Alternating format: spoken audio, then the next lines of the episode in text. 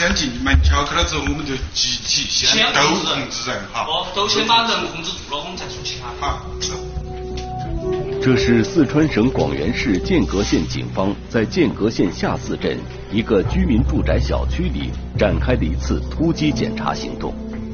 检查对象是租住在这里的几个年轻人。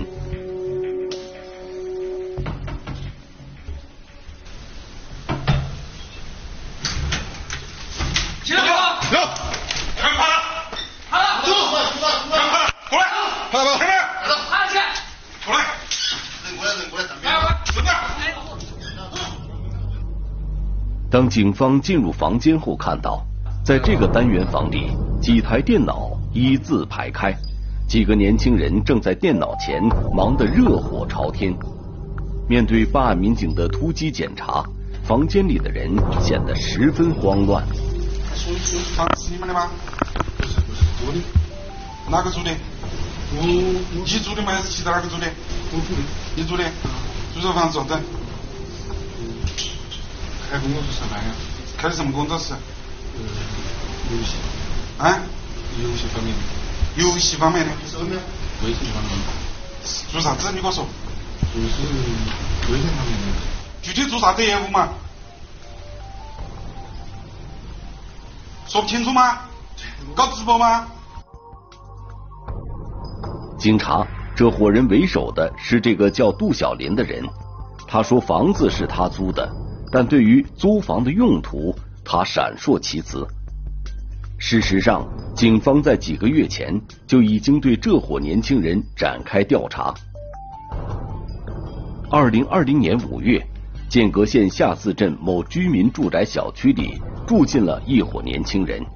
小区业委会工作人员发现，几个月时间下来，这伙人多数时间足不出户，显得鬼鬼祟祟，形迹可疑。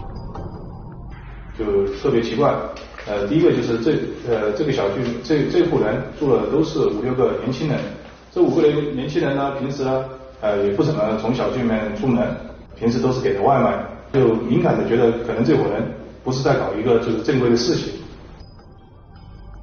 经过秘密侦查，警方发现这几个人白天将家里的窗帘都是拉得严严实实，到了夜晚，几个人又彻夜不眠。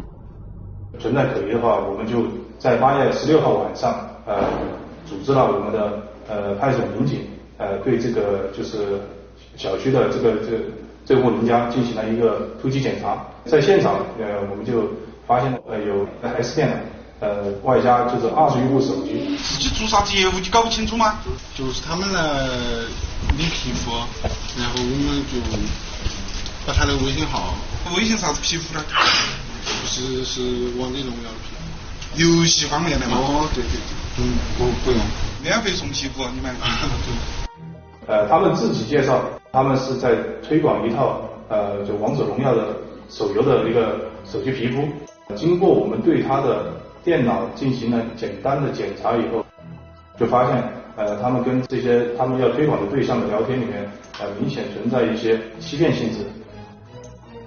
经查，这伙人其实是以游戏网站工作人员的身份，在网上与一些网络游戏爱好者聊天，以免费赠送游戏皮肤为诱饵，骗取受害人微信账号、登录密码以及微信绑定的手机号，然后再修改绑定手机及相关密码。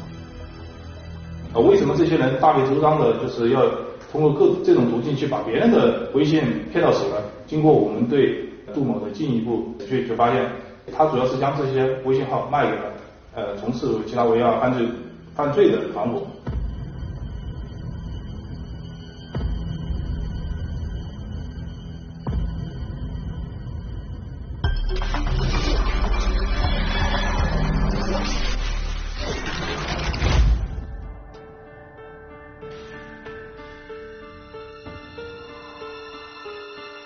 聚焦一线。直击现场。二零二零年八月十六日，四川剑阁警方查获了一个出售微信账号的团伙，嫌疑人以免费赠送手游皮肤为诱饵，在游戏中直播平台寻找目标，再通过诱骗等方式骗取受害人的微信账号、登录密码以及绑定的手机号码等等。之后，对这些手机号码及相关密码进行修改，将这些非法获取的微信账号出售。行动当晚，警方在团伙的窝点处抓获了犯罪嫌疑人六人，扣押作案台式计算机五台，扣押涉案手机二十部，梳理出财产类公民个人信息七百五十五组。我们都知道，微信是实名制的，一个微信号码必须绑定一个手机号码。如果没有设置登录密码，就需要通过短信验证码进行登录。那么，杜小林一伙人是如何获得大量的手机号码，对微信账号进行绑定的呢？在案件的侦办中，警方经研判认为，在杜小林团伙这背后应该存在着一个巨大的利益链条。鉴于案情重大，剑阁县公安局随即成立了八幺六专案组，对该案进行侦办。一起进入今天我们关注的事件，了解它的来龙去脉。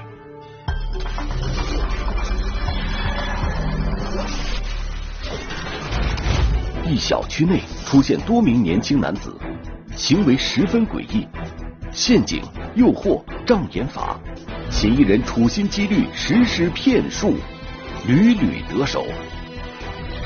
警方多措并举，深挖数据源头。揭开福利背后的骗局，一线免费皮肤骗局的背后继续播出。近年来，一款手机网游在青年网民中异常火爆，很多人为了在游戏中提升实力，不惜花重金购买游戏皮肤，于是就有人动起了歪脑筋。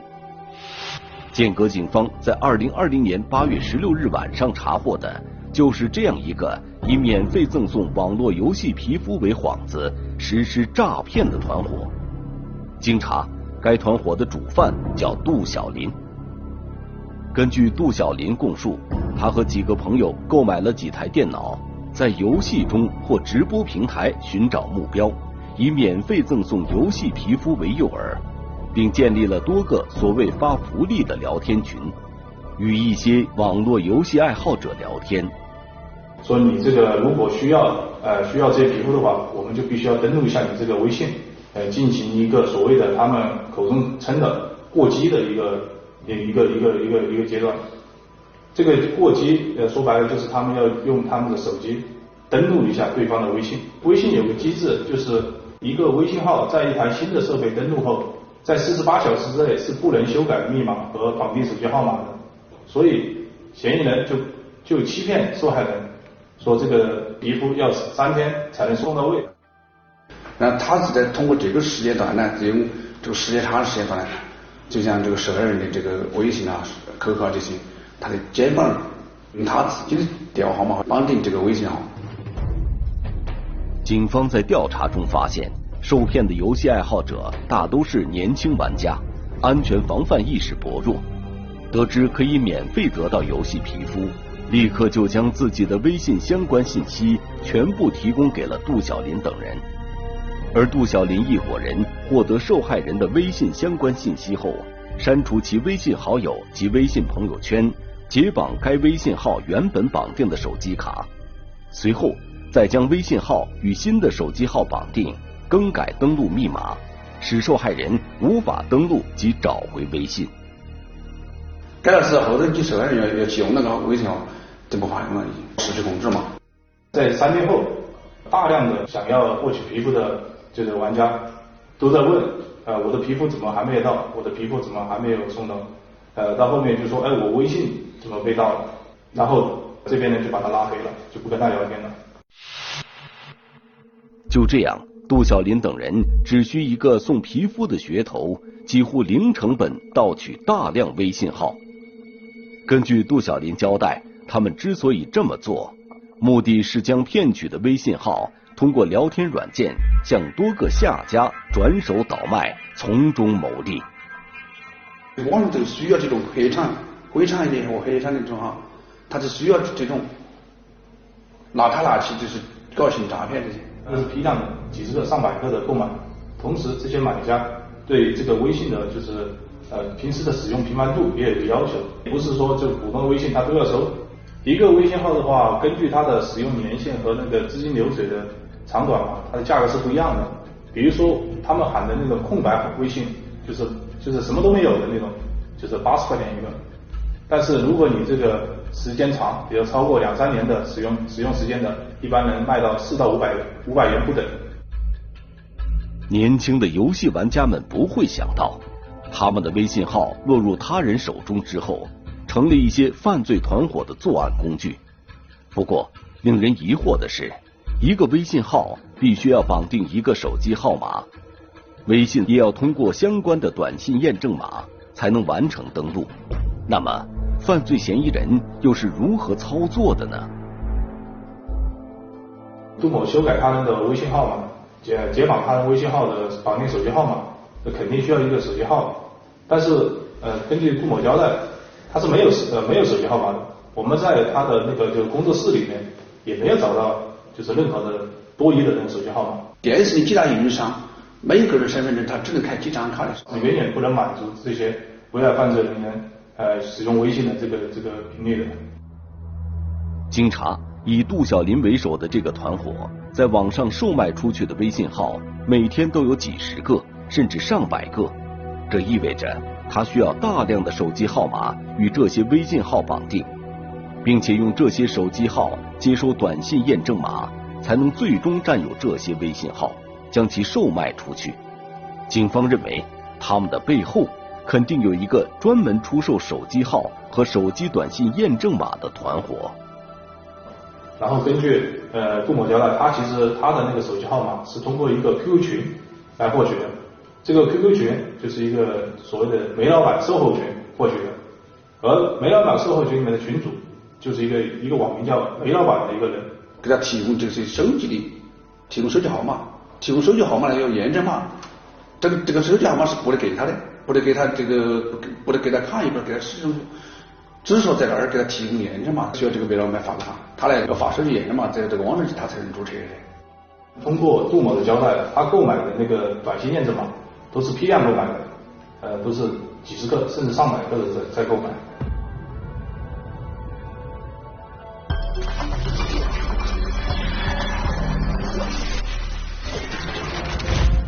根据团伙主犯杜小林交代。他们骗取受害者的信任，获取微信相关信息之后，把骗取的微信号和新的手机号码绑定，使受害者彻底失去对其微信号的使用权。而这个新的手机号和短信验证码都是杜小林在一个 QQ 群里买的。果然，如警方所料，这其中存在着一个利益链条。警方在随后的调查中发现，杜小林与一个网名叫做“梅老板”的人来往密切。多次在煤老板处购买短信验证码，用于微信换绑、解绑以及解冻等非法业务。杜小林说，他和梅老板只是在网上交易，从未谋面。那么，梅老板的真实身份是什么呢？他是如何获得如此数量巨大的手机号码的呢？警方又该如何抓获隐藏在网络背后的梅老板呢？我们来听听本案涉及的相关各方声音，解开疑问，还原真相。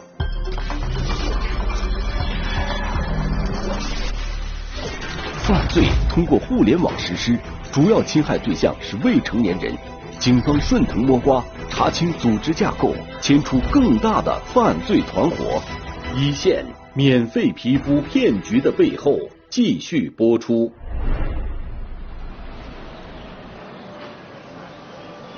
为确保案件侦办有所突破，专案组经研究决定：一是围绕主要嫌疑人杜小林开展审讯工作，对杜小林作案使用的手机和电脑开展电子勘验工作，固定相关电子证据，为打击团伙做准备。此外，多个警种协同作战，对杜小林上家的真实身份进行调查，同时调取主犯杜小林支付宝、微信交易流水。通过资金流顺藤摸瓜，查清多级团伙组织和架构。在审讯中，杜小林供述，他每次都是通过网络聊天平台向一个网名叫梅老板的人购买手机号码和短信验证码。梅老板自称是通信行业内部人员，掌握有上万张手机卡，但是他们每次都是在网络上进行交易。杜小林也不知道梅老板的真实姓名。在杜小林的 QQ 中，警方发现梅老板建有 QQ 群。该群中有多个工作号在 QQ 群大肆发送短信验证码，聊天群里的人数之多，交易量之大，令警方惊讶。接近有两百人的呃如此巨量的一个 QQ 好友在里面，同时这个 QQ 群是每天二十四小时在不停不间断的发送短信验证码，而我们的杜某从整体看，他只使用了九百多组手机号码。远远比 QQ 群发出来的那个短信验证码的数量差差距特别大。如此巨大的交易量，意味着还有多个和杜小林一样的犯罪团伙同时在与梅老板进行交易。那么，这么多的号码从何而来呢？他是为了规避公安机关的这样侦查，比如说他所做的事情都是一种违法的、违法犯罪的行为，他不可能是自己去办法自己去杜绝。如此多的手机号码，肯定不可能通过一两个人能办理出来的。因为根据我们国家的管理，一个人的正常情况下只能办理五张手机卡。查清梅老板的真实身份是破案的关键。为此，剑阁警方投入了大量的精力。经深入挖掘，警方发现梅老板的 QQ 号的登录地址为四川雅安。此外，QQ 群中每日负责发送验证码的几个 QQ 号的登录地址也是雅安。其实梅老板在这个群里面，他是基本上是不参与发送短信验证码的。而发送短信验证码的这些 QQ 号，主要就是呃两三个这个 QQ 小 Q 呃小号 QQ 号。那么梅老板会不会就隐藏在雅安呢？很快。另一组民警查实了梅老板的真实名字，叫李义华，二十三岁，湖南省郴州市人，无业。经查，李义华在湖南当地伙同几个年龄相仿的人，长期在网络上售卖手机号及验证码。我们感觉，梅老板可能就是一个中间人，他主要从事的是呃赚取中间差价的这么一个过程。他将这个就是需要这个短信验证码的。呃，这些人拉到群里面来，同时把那个出售短信验证码的呃这些人也拉到群里面，而他他在中间起的起到一个承上启下的作用，所以这个梅老板的梅老板呢，就是身后肯定有一个专门从事办理手机卡业务的一个犯罪团伙，这伙人可能就在雅安。随着调查的深入，办案民警深深感到案情异常复杂。这是一条十分成熟的从办理手机卡、出售手机号码和短信验证码，再到骗取受害者微信号进行售卖的利益链条。那么，李义华的上家是谁？是什么人？通过什么方式能够获取如此数量巨大的手机号码呢？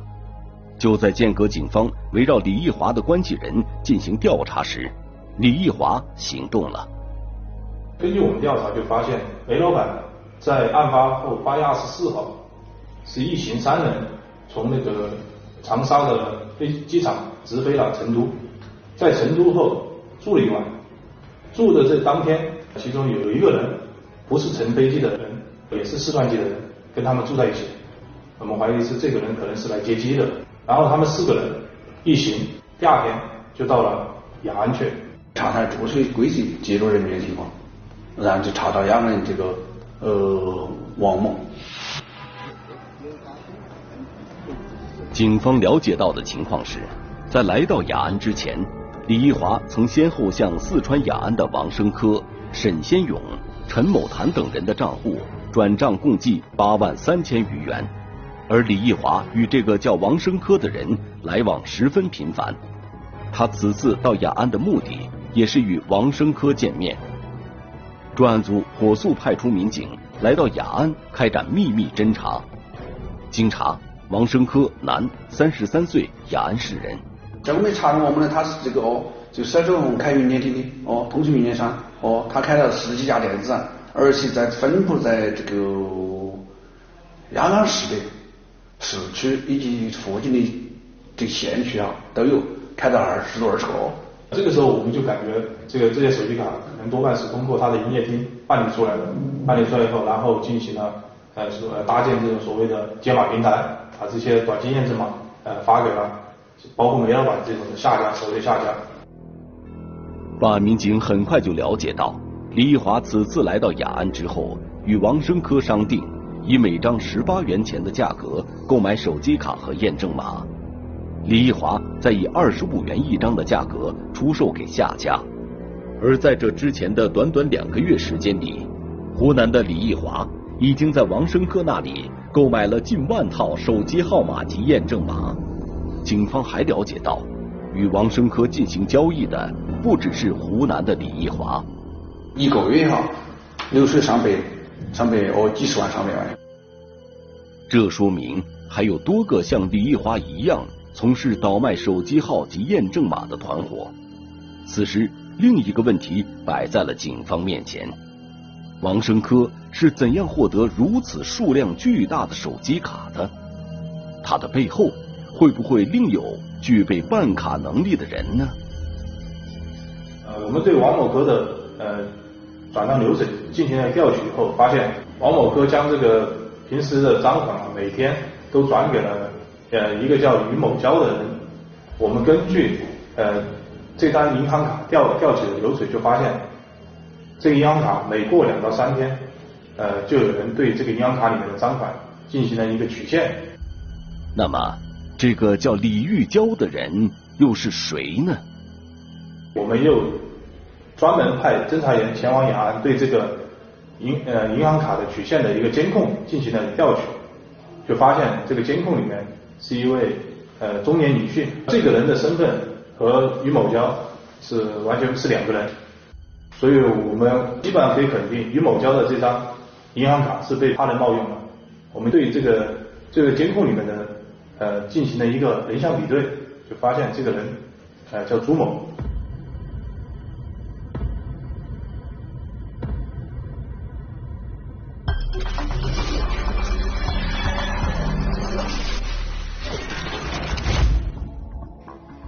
取款的中年女人名叫朱彤。根据警方调查，朱彤每隔上三天就会通过自动取款机将王生科存入卡里的钱取走。可以确定，银行卡的主人李玉娇与本案无关。当警方围绕朱彤的身份进行调查的时候，惊讶地发现，朱彤是中国某通信公司雅安市某区分公司的总经理。那么，王生科和朱彤是什么关系？朱彤在本案中充当的又是什么角色？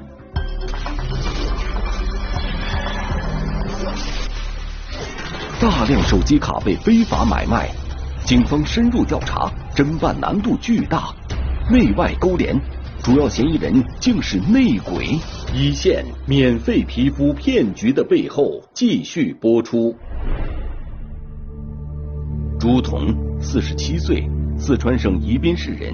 长期在雅安工作，是中国某通信公司雅安市某区分公司的总经理。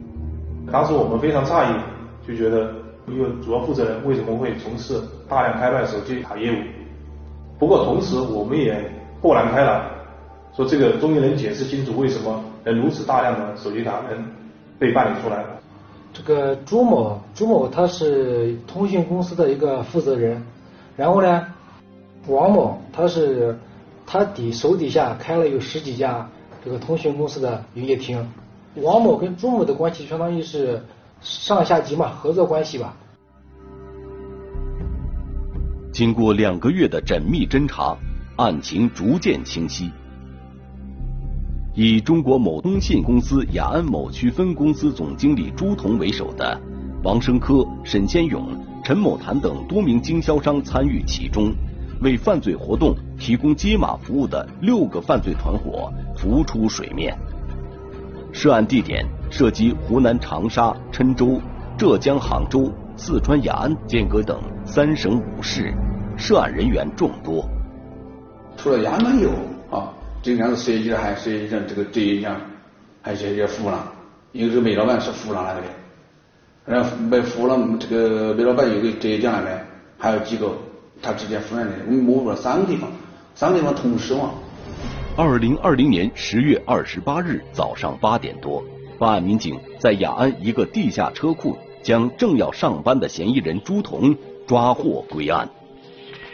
叫啥子名字？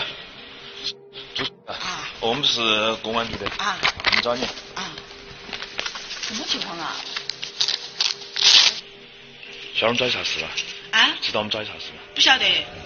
面对突然而至的办案民警，朱彤先是表示。自己没有做任何违法的事情，而当民警表明来意，朱彤又狡辩自己只是帮王生科管理财务，除此之外，他一无所知。他是不是呃用他的那个就是渠道商的一些身份，在做一些就是号卡上面的做一些活动啊那些，然后呢他就喊我帮他取钱，他号卡上面活动，但是他说的是没得啥子东西的的嘛。你实话实说。不是。啊，不是你说的样子。那我就不。我们如果没得实际的证据，不得找你。嗯。如果只是搞个活动的话，我们也不得找你。啊。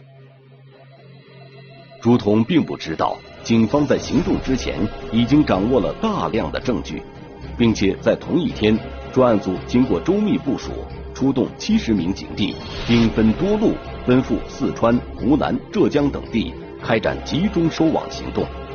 此次行动。抓获犯罪嫌疑人二十一人，打掉作案窝点九个，依法扣押猫池一百零七台，电脑三十五台，手机卡一万一千余张，手机六十五部，假公章三枚，扣押冻结赃款三百余万元，涉案资金达两千余万元。光朱某这个团伙哈，他就是差不多一百万的人员，还另外的是煤老板啊和另外那个还有这浙江团伙的和这个湖南团伙的，所有涉起来可能差不多是就上千万的这种那种流水啊。我们在雅安一共是打掉了包括朱某、王某哥在内的四个窝点，每个窝点都有大量的猫池设备和电脑服务器。猫池是对扩充电信通信带宽和目标对象装备的别称，上面有多个可以插入手机卡的卡槽。嫌疑人作案时，将事先准备好的大量的手机卡插进卡槽，随着卡槽上方的指示灯闪烁，猫池就可以自动的同时向多个手机发送短信验证码或语音呼叫，能够实现集群发布，而且成本低廉。根据王生科交代，二零二零年三月，他通过朋友得知搭建接码平台利润丰厚，于是开始计划以此谋取暴利。这个王某呢，虽然说他自己手底下有十几家通讯营业厅，但是这个人平时他自己的开销比较大，其实他自己手里也没有多少钱。呃，于是王某科就把这个这个这个这个赚钱的路子就给他的私底下的呃好友，也是他的上级部门的这个朱某，呃，给他介绍了一下，说这个这个事情是稳赚不赔的，投入少赚钱快。王生科和朱彤一拍即合，随后由朱彤出资，先后购买猫池设备六十四台、电脑十台、手机十六部，将其分别架设在王生科租赁的几处房间内，开展接收短信验证码的业务。而总经理朱彤则利用自己的权利，为王生科开展业务大开绿灯。他从一开始他就参与到这上面，他就参与到这件这。就是案件当中去，而且他是他是处于一个这个是相当于是一个指挥员。根据王生科和朱彤交代，为确保接码平台正常高效运行，他们拉拢王生科经营的营业厅工作人员沈先勇，安排其利用 QQ 群大量招揽接码业务，同时指使柜台员工在客人办理新开手机卡业务时。使用个人身份信息私下偷开多开手机卡，并且多次组织策划营业厅员工下乡以送小礼品为由，诱骗老年人大量办理手机电话卡，还拉拢其营业厅员工杨某艳，安排其负责养卡，确保每张电话卡都能正常使用。之后，王成科等人建立多个 QQ 聊天群。将这些非法获取的手机号出售给所谓的下家。一旦下家以免费获得游戏皮肤为诱饵，骗取到受害者微信号及相关密码，他们就会利用猫池将短信验证码发到这些非法获取的手机号上。这些下家就可以将手机号码同受害者微信号码绑定的手机号码进行更换，从而诈骗得手。每个验证码根据业务类型不同，收费从十七元到三十元不等。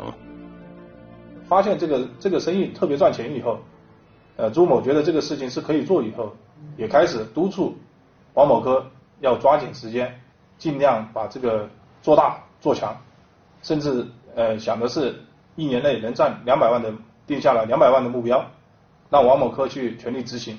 因为朱某他自己也是这个会计出身，他认为王某管不好这个账，他就自己主动的跟王某说，他来他来管这个账。朱彤为了避免身份暴露，使用他人的银行卡接收进账，按照每次五千元的标准直接提现。王生科和朱彤归案时，该团伙已累计获得收益六十八万余元。王生科的生财之道引来了周围人的效仿。二零二零年七月，王生科营业厅的工作人员沈先勇。勾连经营通信营业厅的陈某谭、旦某旭，先后购买电脑五台、猫池设备三十九台、手机八部，搭建接码平台承揽业务，获利九万五千余元。王生科营业厅的工作人员杨某艳勾结某通信公司员工江某杰、何某佳，大肆承接接码转码业务。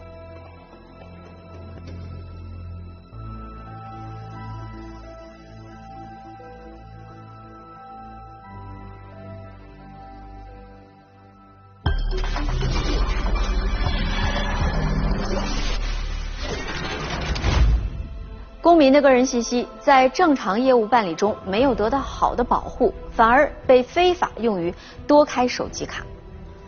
经查，大量的手机卡数据被多个违法犯罪团伙用于从事多种违法犯罪活动，在这一过程中还会对原微信的持有人造成一定的影响和伤害，严重威胁公民财产安全和社会管理秩序。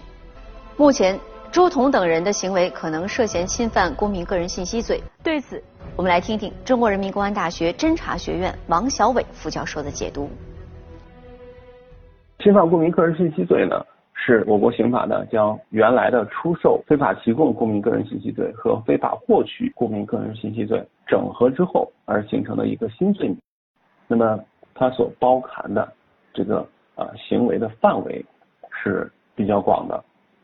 那么具体来讲呢，任何的单位和个人违反了国家的有关规定。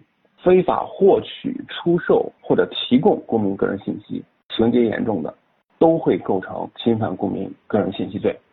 如果呢是相关的单位或者人员在履行自己的职责或者提供服务过程中，获取公民个人信息，又把这些信息出售或者是提供给其他人的，要从重处罚。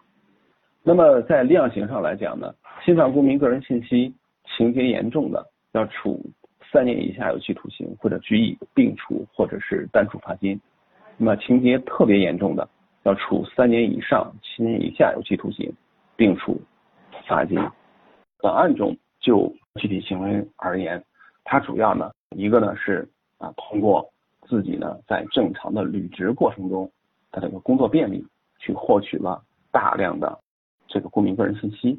是针对公民个人信息在获取、使用、出售等方面违反国家相关规定而去非法获利的，因此呢，从表现上来看呢，它应该是侵犯公民个人信息罪。那么，有关单位的这个人员在自己正常的履职活动中获取公民个人信息啊，并且又出售给他人非法获利的，那么这种呢，属于情节特别严重，要直接的处以三年以上七年以下有期徒刑。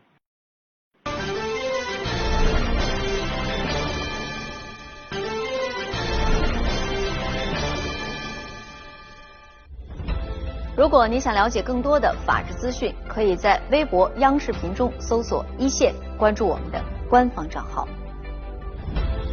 这里是一线，我是陆晨，下期节目再见。